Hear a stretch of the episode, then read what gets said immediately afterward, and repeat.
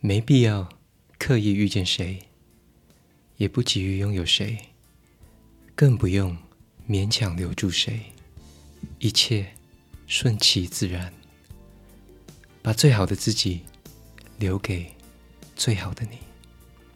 再见，撒浪嘿。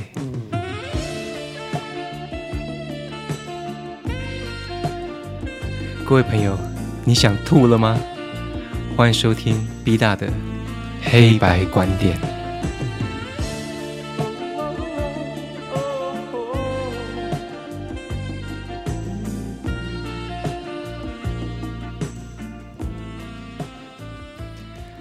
Hello，各位男神们，今天呢是我们为零三一四万恶的情人节而制作的反撩特辑啊。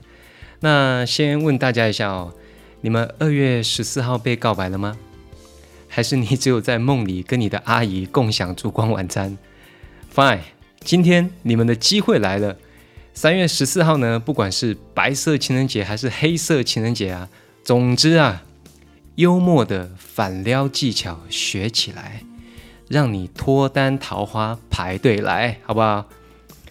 那今天前面当然让大家先吐一下哦。就我们讲情话的时候是需要有技巧的，无论你在对的时候、对的时间，用出正确的声音表情，就可以让你的情话是有加分的。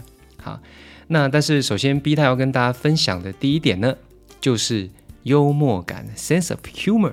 OK，那幽默呢，其实它是一种很自然的生活态度啊，它并不是毫无营养的干话连篇哦。尤其啊，大部分的女生。普遍都是喜欢有知识、有营养的男生啊，有营养听起来怪怪，你看有内容的男生，对不对？所以，我们过情人节以前呢，外貌跟内容兼备的你我，我们现在了解一下为什么有情人节这个万恶的产物吧。话说啊，情人节呢，它的英文就是 Valentine's Day，那大家对那个 Valentine 是不是很熟悉啊？其实它就是一个人的姓氏哦，像。像《恶灵古堡三》里面的主角也叫 Jill Valentine。那我这边先帮大家维基一下哦。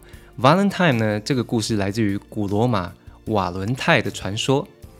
那普遍因为一些乡野传说呢，大家记载各有不同。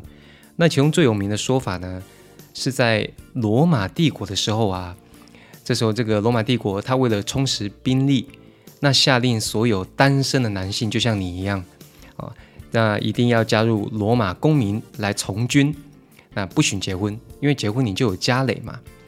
那这时候一个天主教的神父 Valentine，他不理这个禁令，他秘密的帮所有爱人来证婚啊，因为那时候那个天主教是需要那个证婚的，对吧？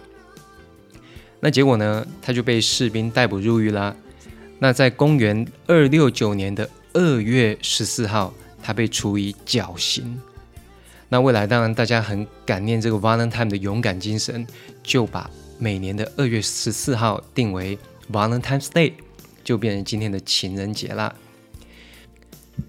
OK，那问题就来了，零二一四是我们的情人节，那为什么零三一四又要再过一个白色情人节呢？我再帮大家维基一下。那白色情人节的记载是说它源自于日本。那因为日本呢，通常想要告白的女方，我会在情人节收到很多很多告白的礼物啊，或者说女生会送礼给她心仪的对象。那收到礼物的一方呢，就像我哦，那这需要在零三一四回礼，并告诉对方的心意哦，撒浪嘿哟。那这个习俗呢，在亚洲区特别的盛行，那比如说台湾、韩国、香港、澳门。啊，越南、泰国、菲律宾等等，这些其实都有类似这样的商业行销的习俗啊。那根据日本它的有一个叫全国乙果子工业协会的解说啊，他是编了一个故事啦哦，就是说零二一四逃过一劫的恋人们，也就是 Valentine 他牺牲的那一天，在一个月过后的零三一四宣誓他们的爱情至死不渝。所以，于是将这一天定为白色情人节。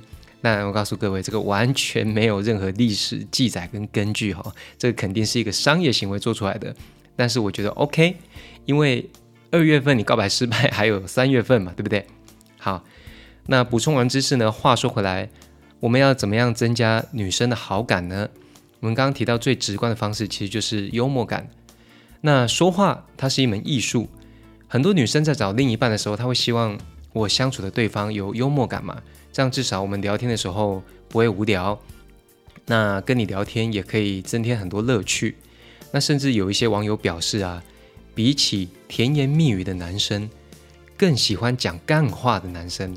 但我认为这个要修正一下哦，因为应该是说择偶条件里面应该要有幽默感，而不是讲干话而已。因为那个干话算是幽默感的一个部分，但不是所有干话都幽默，对吧？那因为我们如果平时你是。很有幽默感的人，但你要谈论正经事的时候，你也可以马上切换模式啊，对不对？而且尺度必须要拿捏的好，所以这个是大家要注意。幽默感并不等于干话，幽默感是一种面对生活的态度。那我这边跟大家分享一个我自己的生活态度，就我在高中的时候，呃，有一个球被我打到屋顶上去嘛，我跟我弟弟，那我为了拿这颗球呢。我错估了我当时的体重，我还是像小时候一样爬上屋顶。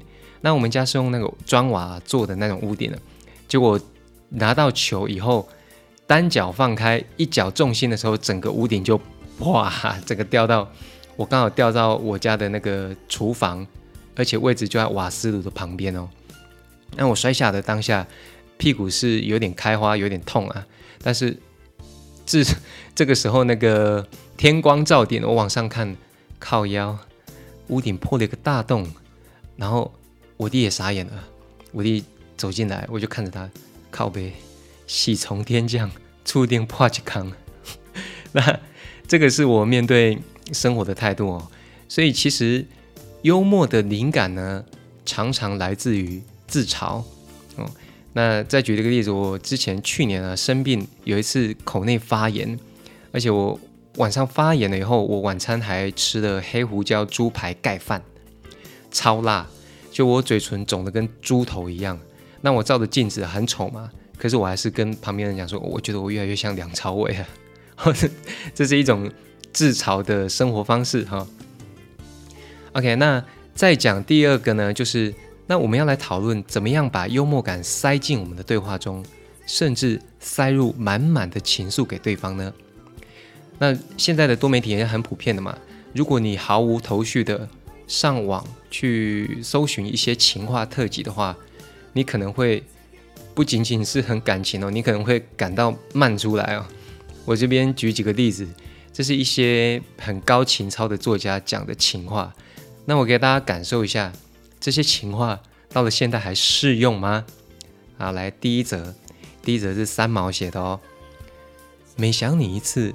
天上飘落一粒沙，从此形成撒哈拉。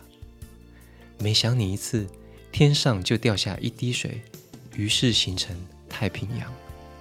哇塞，你他妈也想我太多次了吧？那 B 大人跟你说，呃，用这种情绪转换的话，那个我们对女朋友的爱啊，会引发全球大海啸。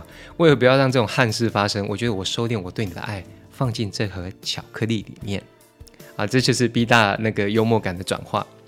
啊，那再看第二个，那个是印度诗人泰戈尔写的：“眼睛为他下着雨，心却为他打着伞，这就是爱情。”放屁！我为你哭，然后还要为你着想，听起来超级浪漫哦。但是以现在来讲，这个有一点点略略的，那个女生因为太扔头亲过了。马子狗，我们男神拒收。好，下一个。那下一个是我们正港诗人徐志摩写，呃，徐徐志摩写的啊。你已经激动了我的痴情，我说出来你不要怕。我有时候真想拉着你一同死去，去到绝对死的极灭里，去实现完全的爱，去到黑暗里寻求唯一的光明。徐志摩，我，嗯，见鬼了，各位。见鬼了！干嘛动不动就拉着你一起死啊？这种啊深度的情操，我们还是留在书信里面慢慢品味就好了，好不好？而且据我所知，这个是徐志摩当时写给他的那个第二个老婆，还还是第三个，还是第 N 个？Anyway，我觉得太夸张了。爱不需要爱到这样，爱情是两个人要共同变好，而不是要拉你到黑暗里面寻求唯一的光明。你妈神经病吗？好，下一个啊，这个呢是我个人认为目前听起来最舒服的一个情话啊，是我并没有喜欢哪一种类型的人。如果我喜欢你，我喜欢的那就只是你。哎，听起来不错哦，听起来你给对方一种发挥对方你自己的空间。因为你不属于哪一种类型，我就是喜欢你这种类型。哇，不错，这是我们蔡康永老师写的。那综合以上啊，我还是认为具备幽默感来讲情话的话，其实不会给对方太多压力，而是一种最舒适的状态。所以呢，幽默感除了从自嘲开始，也可以从称赞别人开始。那怎么样在女生可以轻松的展现这种幽默感呢？其实，B 达还是要告诉各位男神，你要保持自己的自信跟自己的步调，因为你在紧张的时候，任何节奏跟态度都会变得不好拿捏哦，所以这一点是要多加练习的。那你可以从自己的生活里面找到正面的乐趣哦。当然，你如果受到一些苦难，你还是用乐观的态度把它转换成正面的想法，幽默感。自然就会产生了。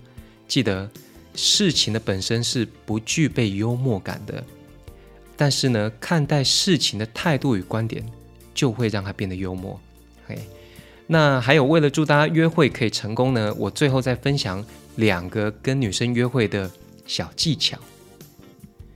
来吧，各位男神们，第一个技巧呢，就叫暗房独处效应。那暗房独处效应呢，顾名思义就是。当两个人啊，或者是比较少数的人在共处暗房的时候，整个气氛是比较亲近的，就是互相相信的。无论是整体的环境啊，还是共处一室的患难感，相对呢，这个效应就可以套用在男女生约会相处上面。举个最简单的例子，就是说，我们为什么约会的餐厅就是要灯光美、气氛佳呢？你有看过灯光美是那种美到像？像我们设计师设计室里面的那种对色间，整个都白亮亮的吗？当然不是啊，无非就是偏暗。哦，那那个朦胧的环境呢，让你只可以看到对方的优点；昏暗的灯光也盖掉大家脸上的一些小瑕疵。那气氛佳呢，指的就是，那你最好是有独立空间呐，无论是包厢啊，还是阿基斯滑进去的啊，那个，那男女生开车的时候也有相同的效果。那通常是男生开车，对不对？那车内的空间，简单来说就是只有你们两个的一个狭小空间哦，也是一种暗房独处嘛。其实它很容易就会产生好感，所以呢，各位男神，灯光美、气氛佳，加上暗房独处效应，请大家自己多多制造机会啊。那还有前面讲的具备幽默感那种 powerful 的情话，这就要在这时候直接讲出来。威力倍增，好吧？那第二个诀窍就叫吊桥效应。吊桥效应这个之前在老高的影片有讲过哦。约会的时候，偶尔也要创造一些刺激嘛。因为人在感受到刺激跟危险的时候啊，会有心跳的感觉。那这种心跳的感觉跟恋爱的紧张感其实很接近的。往往女生她可能会误解环境带来的刺激感跟恋爱的心跳感混在一起。这时候就会不由自主的对男生产生更多的好感，所以呢，创造一点约会的刺激感也是不错的哦。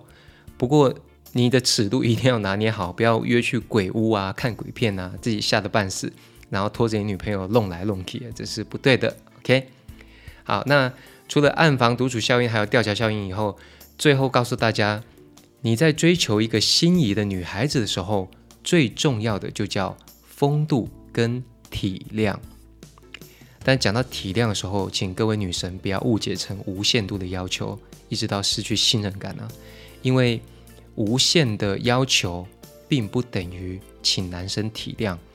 一个人的信用跟信任会反映出他的人格特质。那我们在判断事情的对与错啊，还是要用符合双方舒适度为原则。因为我们见过很多。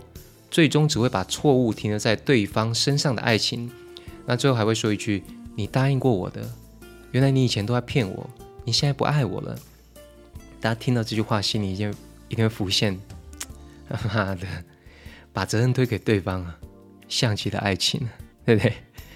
这种话呢，说出口的时候，其实有一方已经在耍无赖了，大家要注意，把责任推到某个点、某个时间、某个人身上，这种人的人格特质一定有几种：耍赖，那或者是虚荣心或自私，因为。